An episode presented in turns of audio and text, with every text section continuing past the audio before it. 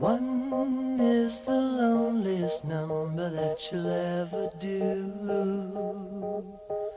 Two can be as bad as one. It's the loneliest number since the number one. Os piores filmes de 2021. Aqueles filmes que te deixaram irritados por ter pago o ingresso e deixaram, sabe, aquele gosto péssimo na boca, aquela aquela vergonha alheia que só esse tipo de filme consegue proporcionar. Então, vamos, vamos tecer algumas críticas a respeito deles, tá bom? Lembrando que, essa, que esse podcast, eu não coloquei esses filmes em ranking, então pra mim é tudo ruim igual. Óbvio que tem alguns que ainda conseguem ser ainda pior, mas enfim, é, acho que é isso. Mais uma coisa também, é, me deixa um feedback sobre quais são os seus piores filmes de 2021 lá no Twitter, tá? Porque aqui se trata da minha opinião, tá bom? Então você fique à vontade para discordar. Você tem essa liberdade, tá bom? Você pode discordar. Por isso eu peço também para vocês expressarem sua opinião lá no meu Twitter, que é Drizan Normal, tá bom? Acho que é isso. Vamos então ao que interessa. Vamos tecer algumas críticas a respeito desses filmes desprezíveis. Vamos lá. Os piores filmes de 2021. Vamos!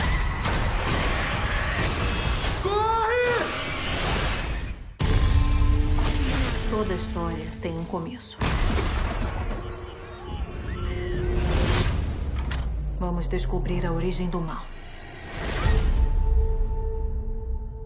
Por que você voltou, Claire? As suas conspirações não eram verdade quando a gente era menor. E não são agora. A gente tem que expor a Umbrella. Olha isso. Eu tô com medo, Claire. Tô com medo do que vão fazer com essa cidade. Aconteceu um acidente na Umbrella. No nível Chernobyl, tá entendendo? Tem gente ficando doente.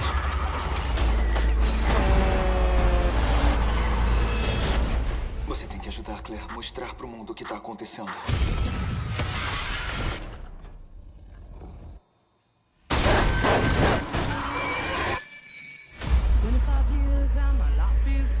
A gente tem que conter isso.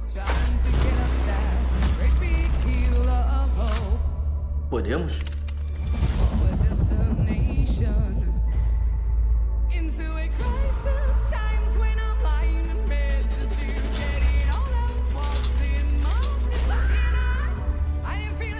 Umbrella estava fazendo aqui? É onde estavam fazendo as experiências. Que isso?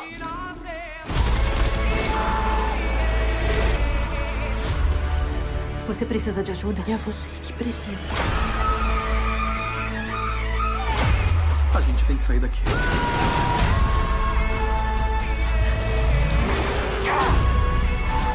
A gente vai acabar com a Umbrella.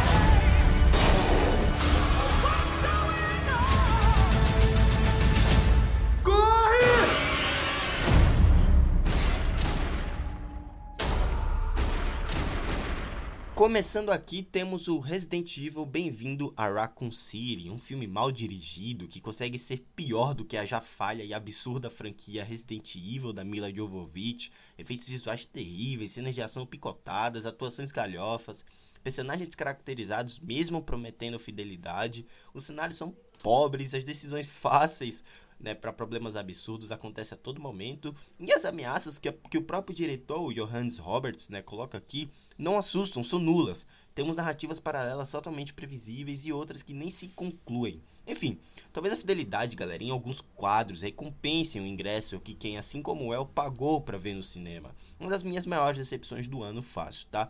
Passando aqui, temos então o A Mulher na Janela tenta emular o cineasta de janela indiscreta e falha vergonhosamente. Entre reviravoltas forçadas e uma direção abaixo da média, vemos uma produção que se perde até mesmo na tentativa. A tentativa, sabe, de, emular a atmosfera do Hitchcock? Então, se perde antes mesmo de extrair o que havia de melhor em seus filmes. Não importa quais e quantas reviravoltas grandiosas você apresente, o que, que torna mesmo um suspense memorável é essa jornada envolvente, sabe, enérgica, intrigante, da protagonista em busca de suas respostas, tanto íntimas quanto narrativas, e não foi isso que eu encontrei aqui. Um filme previsível, arrastado e chato, tá? Meu Deus. Tá na Netflix esse. Passando, temos o Espiral, o legado de Jogos Mortais. Mas os Jogos Mortais é lançado no cinema e mostra o tamanho e desgaste da franquia, visivelmente explícito ao longo das últimas produções. Né? Precisávamos realmente do novo Jogos Mortais? Acho que essa fica a pergunta. Porque, ok, né? A ponto comercial, sim. Mas logo que sobre as novidades ou surpresas, esse mais novo filme certamente não abraça, é incrível. Devemos torcer para que saia algum material interessante dessa nova leva de filmes da clássica franquia, que eu vi que já anunciaram um outro com o Tobin Bell, acho que é esse o nome dele, que é o. Vamos ver se vai ser melhor do que essa catástrofe, né? Ok, passando, temos então Space Jam 2, Um Novo Legado. Referências sem sentido narrativo não criam bons filmes, tá? Anotem isso, porque esse novo Space Jam não possui história, não possui carisma, diversão e muito menos personagens memoráveis, né? Um filme comercial feito para enaltecer as produções do estúdio e vender brinquedos da Warner. Só isso. É um medíocre filme repleto de diálogos tenebrosos feito exclusivamente para vender boneco. Uma pena, né, diante ao potencial que os personagens do Looney Tunes, né, podem agregar. Mas enfim, Mortal Kombat, sim, aquele live action desastroso, né? Uma estranha experiência com personagens conhecidos e tramas indiferentes. É uma pena que mais uma vez estamos testemunhando outra produção decepcionante do Mortal Kombat. Né? Levando em conta o razoável investimento, os efeitos visuais conseguem surpreender e a caracterização de cada personagem é até bem feita, servindo como uma nova viagem àquela história aclamada, é lamentável que os personagens tão jogados por muitos acabem ficando de escanteio, só com duas falas durante a exibição. O que, que fizeram com Kung Lao nesse filme é, é, é triste, tá? é péssimo. Ou seja, os diálogos são vexatórios embaraçosos, como eu já disse, essas tentativas de criar alguma linha de conversa são frustrantes, vergonhosas, beira cenas de novela, por incrível que pareça, aquele Raiden, meu Deus. As atuações também são um grande ponto negativo dessa produção, logo que ao escolher exímios lutadores de determinadas artes marciais, né, acabaram deixando de lado essa preferência por boas performances, por bons atores. E não foi isso que eu encontrei aqui. E é uma. Meu Deus, que filme horrível, péssimo. Tá na HBO Max esse. Passando, temos o frustrante Cinderela da Prime Video, da Camila Cabelo. Que tem músicas envolventes? Tem. Mas essas atuações medianas, sabe? Acabou me frustrando quase que completamente, tá? A gente tem essa princesa mais famosa das animações ganhando uma história nova, personagens novos, e mesmo assim mantendo a essência do que faz a Cinderela ser a Cinderela. Pelo menos está aqui. Não foi Mortal Kombat que extraíram a essência do projeto. Pelo menos isso aqui está aqui. É mais uma releitura da Cinderela tomando por liberdade certas decisões e fazendo do seu próprio modo. Né? O que toda uma reimaginação, toda essa reimaginação, essa modernidade do desse vasto universo da Cinderela, eu acho que acabou ficando em segundo plano, ficou meio superficial, pronto. Acho que essa é a palavra, ficou muito superficial. Alguns temas foram dados como rasos, foram trabalhados bem rasamente.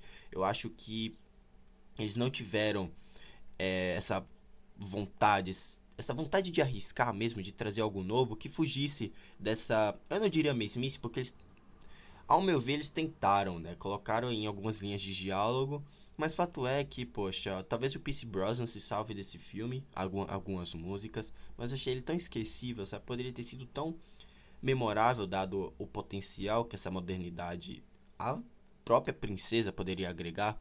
Enfim, nas mãos corretas e atentas, né, a gente poderia ter um dos melhores musicais do ano, o que não teve, né? Uma pena. Eu acho que talvez foram tantos musicais excelentes que teve ano passado que eu acho que eu poderia colocar o, o acho que o Cinderela acabou ficando muito abaixo, né? De, por exemplo, o In The Heights, por exemplo, poxa, são, são tantos musicais e cenas que a gente teve no passado. Acho que até o próprio The Evan Hansen, né? Que eu acho que mais pra frente eu vou citar nesse podcast. Acho que, bom, Cinderela foi, foi uma perda de tempo, uma pena.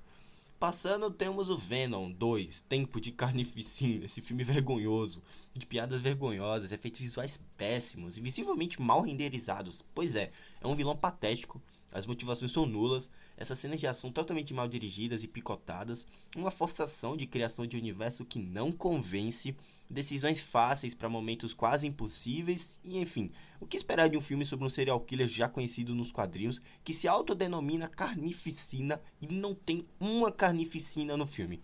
Explica, Sony, explica.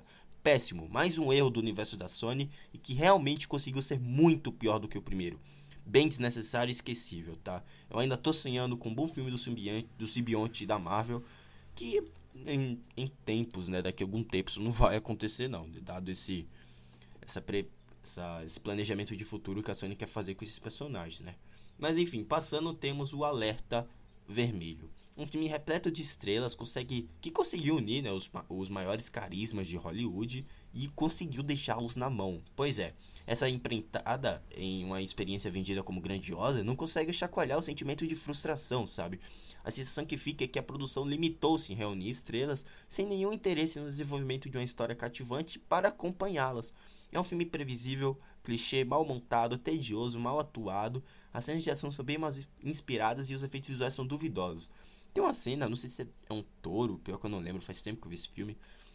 Mas eu não sei se é um touro, mas tá o The Rock balançando um pano vermelho. Gente, é tão péssimo, é um leão, né? Não sei. Mas é tão. Eu lembro que esse animal era tão mal feito que. Quase, eu quase desisti de assistir, tá? É uma decepção que se vendia como o filme mais caro da Netflix e, por incrível que pareça, eu acho que vai se tornar até uma franquia esse troço. Enfim, passando aqui temos o Matrix 4 Resurrections, né? O que foi a minha maior decepção do ano. É, tem bons momentos, algumas ideias por incrível que pareça, conseguiram me surpreender, embora sejam desenvolvidas bem apressadamente. O filme não consegue sustentar o ótimo argumento de existência que eu achei excelente. O motivo desse filme vir, tá? E ele se perde entre tramas desinteressantes e cenas de ação pouco inspiradas, sabe? Meio picotadas, com um protagonista sem sal. Talvez sustente o preço do ingresso pela nostalgia em ver os atores de volta, Karen Moss, o Keanu Reeves, tá? E, bom, é, as clássicas roupas também, os óculos escuros estão aqui. E olha, eu queria ter curtido muito mais, né? Fica aqui minha recomendação para me ouvir falar do filme, nosso podcast de primeiras impressões, que eu já disse aqui. E olha, realmente o Matrix 4 não é pior do que o Reloaded e o Revolution. Eu acho esses filmes bem abaixo, tá? Mas enfim, faltou a mão de outra da outra diretora, sabe? Eu acho quem dirige esse é a Lana, né? Acho que faltou a Lily mesmo para concatenar melhores ideias boas envolvidas. O Matrix 4 infelizmente decepciona. Uma pena.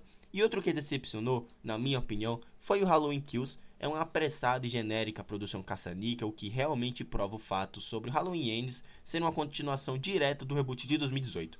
Olha, eu quero deixar um, alguma coisa bem clara aqui, que eu escrevi esse roteiro para esse podcast. É, eu acho que, como é que eu posso falar? Tem uns meses, acho que tem uns 11 meses mais ou menos, e o que eu falei sobre Halloween End ser uma continuação direta, eu quis dizer que ele não ia enrolar para chegar na continuação final. E não foi bem isso que a gente viu em outubro desse ano, tá? O Halloween está na minha lista de piores filmes de terror de 2022, com certeza. Tem até minhas primeiras impressões aqui, foi um dos últimos podcasts que eu postei, você pode dar uma conferida. Mas o Halloween Ends é, é, conseguiu ser pior do que o Halloween Kills, tá? E eu acho que eu vou deixar... Eu acho não, né? Com certeza eu vou mencionar ele no melhor, nos piores filmes de terror de 2022, porque, meu Deus, tá? O Halloween Kills, naquela época, tinha diálogos expositivos, alguns personagens tinham decisões estúpidas. O Halloween Kills, entre aspas, pelo menos fez jus né, ao título e entregou, assim, um mínimo né, que esse universo podia oferecer, que, que esse universo poderia oferecer, que eram as mortes e tal. Mas enfim, foi uma das maiores decepções do ano passado e o Endes ainda conseguiu ser uma das maiores decepções desse ano. Eu não sei nem por que, que eu continuei dando esperança para esse universo que, na minha opinião, acabou em 2018, tá? Enfim, passando temos Velozes e Furiosos 9. Eu vou tentar ir para um lado mais otimista a respeito desse filme. Tá, o novo filme da conhecida franquia de ação entrega tudo o que a gente espera do Velozes Furiosos. Ele é galhofa, ele é absurdo, é previsível, extremamente divertido. É mais um filme dessa querida franquia que não entrega nada de inovador e acaba provando que sim, tá? Eles podem fazer o que quiserem sem medo de crítica ou polêmica. Afinal, quem busca uma produção séria e coesa está absolutamente na sessão errada. Né? O problema do Velozes Furiosos em si é que os absurdos tomam proporções ainda maiores e quando o roteiro tenta concatenar um absurdo mais o outro absurdo, não dá certo, fica cheio de furo, é mal feito. Enfim, é, foi uma decepção. Eu espero mesmo que o Velozes Furiosos 10 e o 11, né, que são os últimos filmes dessa franquia, sejam ainda melhores, porque vai ter o diretor, o 10 vai ter o diretor Esqueci o nome dele agora, Louis Terrier, Leterrier, eu acho que é esse o nome dele. Que dirigiu o Incrível Hulk vai ter o Alan Ridgson, vai ter vários personagens novos, então eu espero sim que possa ser ainda melhor do que foi o 9, né? Mas passando, a gente tem o Demonic, né? Esse filme do novo dire do diretor de Elysium, do Chap, que voltou aos cinemas com esse retorno bem controverso, né? Tem ideias absurdas aqui? Tem, mas elas são muito mal executadas. O Blomkamp se perde entre o preciosismo e a pressão que o mesmo se tornaria um novo gênio da ficção científica após o Elysium sabe? Eu acho que depois do que ele lançou o Elysium, muita gente ficava falando que ele seria o novo gênio da ficção, e ele tá até hoje tentando emplacar outro sucesso como foi o Elysium, com mais ideias absurdas e não tá dando certo, sabe? É, eu acho que o demônio que decepciona despertando um certo alerta, né, diante das obras pós-Distrito 9 do diretor. eu me confundi, não foi o Elysium. Foi o Distrito 9 que ele dirigiu também. E olha, é, meu Deus, é, é complicado a gente esperar um filme que poderia ser muito melhor se houvesse alguém por trás do roteiro e da direção que não fosse só ele, sabe? Como se, como se tivesse uma força de apoio a quem decidiu trabalhar e escrever tudo sozinho. Enfim, o demônio que decepcionou, frustrou, quem tanto sonhou assistir um Distrito 9 novamente, sabe? É, é triste, é uma pena. Mas outro que também me decepcionou, e eu acho que a gente já tá chegando no final do nosso podcast, é o Tempo Old do Shyamalan. Clichê tá? Tudo bem, por, mais que você tenha gostado, isso aqui é a minha opinião, tá? Mas eu achei super previsível e super genérico a forma como os personagens são tratados aqui. Essa fotografia semelhante a produções de baixo orçamento, de classe B mesmo, não convence. A gente tem um diretor aqui que tem uma ideia interessante, tá tudo bem, mas ele decidiu criar algo tão mal organizado e arrastado, cansativo. E uma pena, né, que após o vidro, o cineasta tenha se reintegrado ao mercado dessa forma, sabe? Eu acho que é vidro, Old, ele tá emplacando tantas produções tristes, né? Acho que até o, Avis, o A Visita é interessante, mas de lá pra cá, meu Deus. É uma perda de tempo, uma perda de tempo indecente, que não deve agradar 100% dos fãs do diretor, tendo em vista sua carreira de altos e baixos, né? Ainda na expectativa de um bom filme do Shyamalan, que o próximo seja ao menos divertido. Esse próximo é o Bata a sua porta, bata a sua porta, bata na sua porta. É o Knock at the Cabin, né? Que é o novo filme que tem o Dave Bautista e, bom, deve trazer outro plot twist, como o Shyamalan sabe fazer de melhor, né? Ok, passando aqui temos o Snake Eyes, esse reinício da clássica franquia de I. Joe nos cinemas, que é marcado por um começo problemático, tá? Se antes a gente tinha conhecidos e queridos filmes do, do famoso grupo antiterrorista, aqui vamos uma remodelagem de alguns conceitos já conhecidos por grande parte dos fãs, englobado em uma, um emaranhado de clichês absurdos de filmes de ação, e também ainda incorporado por uma cansativa e tediosa história do Snake Eyes. É muito arrastado. É um filme esquecível que deva servir apenas por fanservice mesmo, sabe? Mas que não tem necessidade alguma de existência, o que é uma pena, porque eu adoro a franquia do Snake Eyes, tá? Vamos para os últimos filmes, os dois últimos piores filmes do ano passado que eu quero comentar aqui, que é o Sem Conexão 2 da Netflix e o Dear Evan Hansen, tá? Lembrando que para mim não tem ranking aqui, tá? Vamos começar falando então sobre o Sei Conexão 2, que é essa continuação que ninguém pediu, de um filme sem critérios aceitáveis para comentários nem medianos, sabe? Chegou ao catálogo do Steam da Netflix, se eu não me engano, em outubro do ano passado, e continuou no mesmo nível que aquele primeiro filme, né? Tão bizarro quanto. Esse, essa Sem Conexão é uma franquia que acabou, que acabou surgindo de um esquecível longo adolescente slasher, que ao menos apostava no seguro e no óbvio, tá? Se eu não me engano esse filme saiu em 2020. Aqui, no 2, essa sequência, a gente vê que as coisas poderiam piorar ainda mais, sabe? Uma trilogia em formação. Ai, meu Deus, como é que... por que estão fazendo esse filme? Enfim, devo marcar todos os espectadores que deram play, né, desavisados, porque é tanto absurdo, é tanta cena bizarra e estranha, né, diante a tudo proposto nesses filmes, por que, que a gente não revisita? Por que não revisitar novamente e ver até onde essa conexão pode chegar, né? Eu acho que é uma franquia que ainda vai trazer muitos absurdos, mais do que a gente viu nessa continuação. Enfim, fiquem longe desse filme, tá? Fiquem longe. Passando por o último filme, a gente tem então o Dear Evan Hansen, né? Esse musical mais fraco da temporada, competindo com Cinderela. Eu acho que o Ben Platt, da temporada passada, eu acho que o Ben Platt não convence e as sequências cantadas não alcançam a cartaz que desejavam. O tom cômico escolhido pelo diretor quebra toda a temática séria envolvida. Essa montagem sobre imaturidade, imaturidade do personagem principal também não colabora. E o que temos no final é um grande amontoado de erros. O que em mãos corretas poderia profundamente ser muito melhor, sabe? Eu acho que aqui tem boas canções, mas não consegue se manter ao lado de outras grandes produções do gênero lançadas no ano passado. Como eu disse, o In The Heights. Enfim, complicado, tá? O dia Van Hansen realmente foi, foi frustrante. Mas tá aí. Esses foram os meus piores filmes da temporada passada. Espero que vocês tenham gostado. Não esqueça de nos deixar um feedback sobre quais são os seus piores filmes de 2021. Me deixe lá no Twitter pra gente dar uma conferida também, certo? Foi bom ter revisitado, revisitado esses filmes. Porque, olha.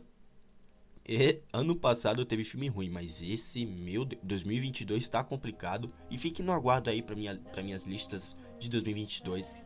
Que vai englobar, vai englobar, meu Deus, muito filme péssimo, tá? Mas é isso, vou deixando vocês por aqui, galera. Me siga na Cashbox com podcast de games, reviews exclusivos, eventos da cultura pop e temporada de premiações, tá bom? É isso, vou deixando vocês por aqui. Um grande abraço e até a próxima. Tchau.